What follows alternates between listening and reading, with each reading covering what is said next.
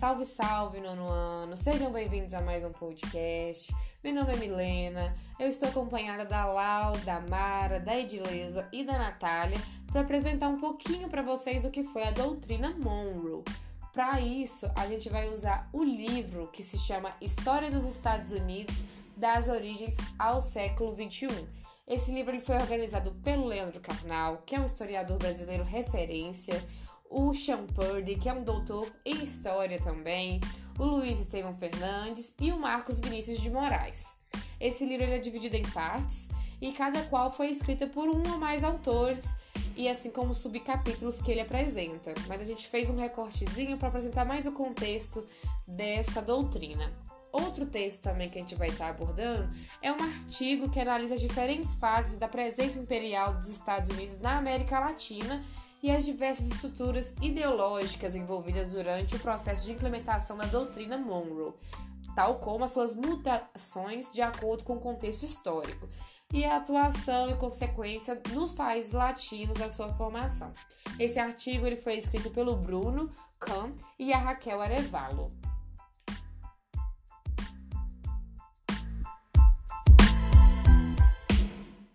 Bom, dadas as devidas apresentações aos textos, autores e aos membros do grupo, vamos iniciar o nosso podcast. Vale lembrar que a doutrina Monroe foi muito relevante no processo de independência da América Latina. De acordo com o autor Valdel, no ano de 1822, o mundo exterior iniciou-se a ajustar-se ao episódio no qual, apesar de as forças realistas fiscalizassem a Serra Peruana e o Alto Peru, a América Espanhola conseguiu desprender-se definitivamente da Espanha. Os Estados Unidos serviram de exemplo, o que, o que ocasionalmente não seja inesperado em vista de sua independência das inibições monárquicas e legitimistas das potências europeias. No mês de janeiro, o Congresso solicitou informações ao Executivo e, em março, a resposta do presidente Jaime Mouro recomendava o reconhecimento da independência de Buenos Aires, do Chile, da Colômbia, do México e do Peru por parte dos Estados Unidos. A proposta foi aprovada pelo Congresso e constituída formalmente em junho, no momento em que o representante da Gran Colômbia foi atendido pelo presidente. Foi o primeiro ato de reconhecimento externo de um país da América do Sul efetuados dessa forma. A iniciativa americana foi acelerada em suas repercussões. No mês de abril, Francisco Antônio Zia, enviado da Gran Colômbia à Europa, lançou em Paris um manifesto aos governos das potências europeias, no qual fazia ameaças da qual seu país somente iria manter relações com as nações que reconhecessem sua independência, e as demais iria cortar qualquer tipo de relações comerciais. Havia suspeita de que a França estava pensando numa intervenção militar na América Espanhola.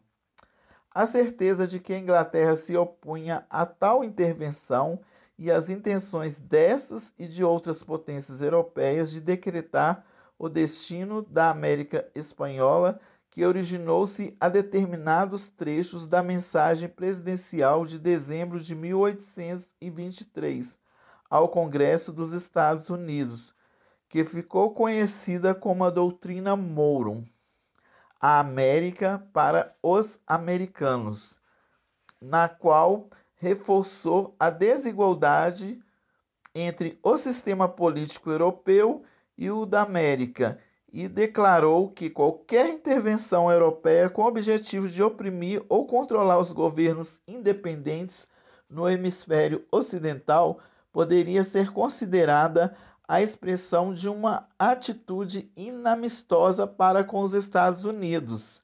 Ademais, a enunciação da doutrina Monroe parecia harmonizar-se suspeitamente com a determinação de agir com relação à América Espanhola de modo independente das potências do continente.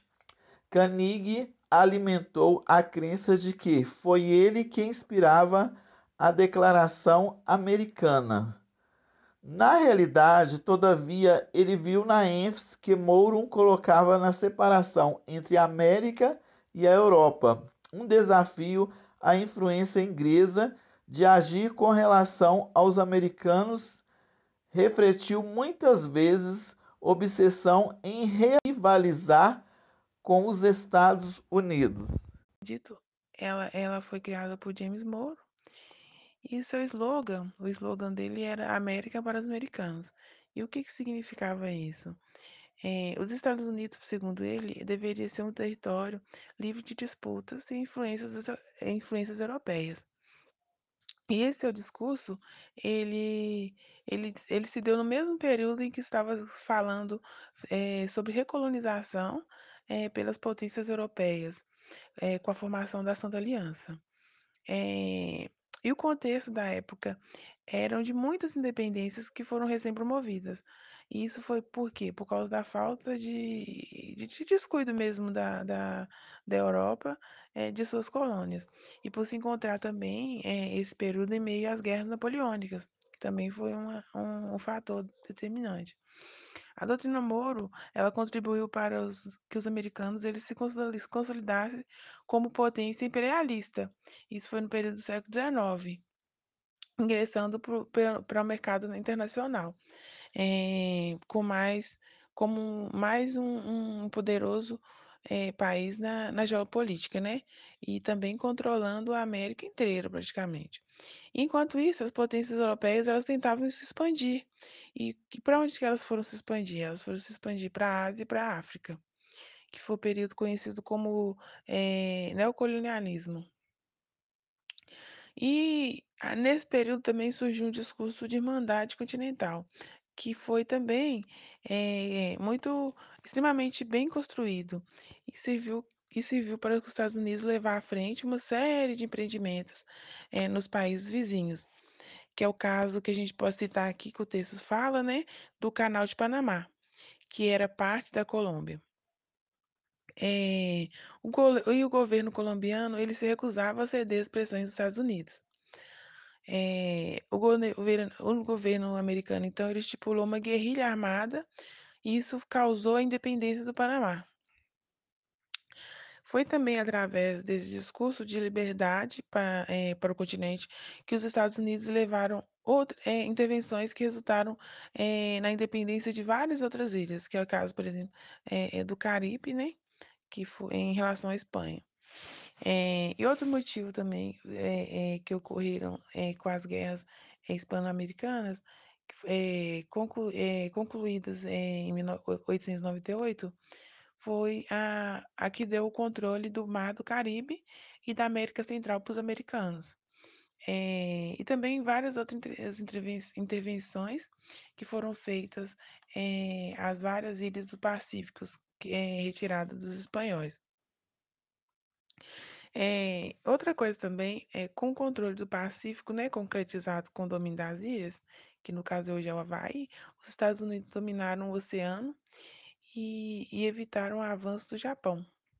O Brasil é eu vou, é bom dar ênfase também que o Brasil ele esteve apoiando a doutrina Monroe, porque doutrina, que o Brasil é um aliado dos Estados Unidos. Em 1800, os Estados Unidos eram aglomerados de pequenos estados isolados na situação de país na América independente. Em breve, o Haiti e toda a América hispânica seguiram cada um de seu modo, a exemplo do Norte.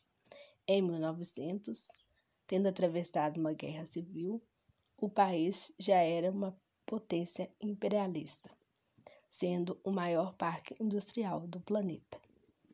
A indústria já tinha se expandido em todo o território e o racismo e a exclusão social continuavam. O país nascera sem nome e adotara uma forma de política e um lugar como denominação dos Estados Unidos da América. já tinham passado de 16 estados em 1800 para 45 e em 1900. A nova potência banhada por dois oceanos se mantinha com um futuro glorioso.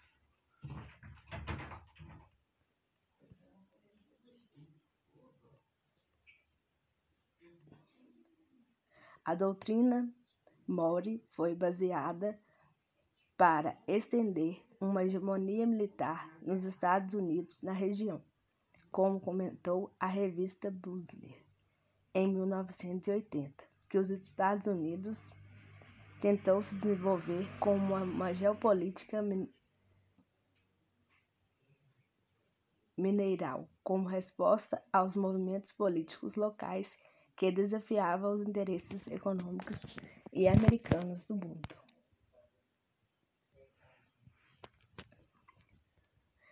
A nova ordem mundial dos Estados Unidos, em 1990, foi uma hierarquia complexa de estados e interesses econômicos lutando por influência. Os Estados Unidos não foram os únicos imperialistas, mas ficaram firmemente no topo da hierarquia, especialmente depois da queda do regime soviético.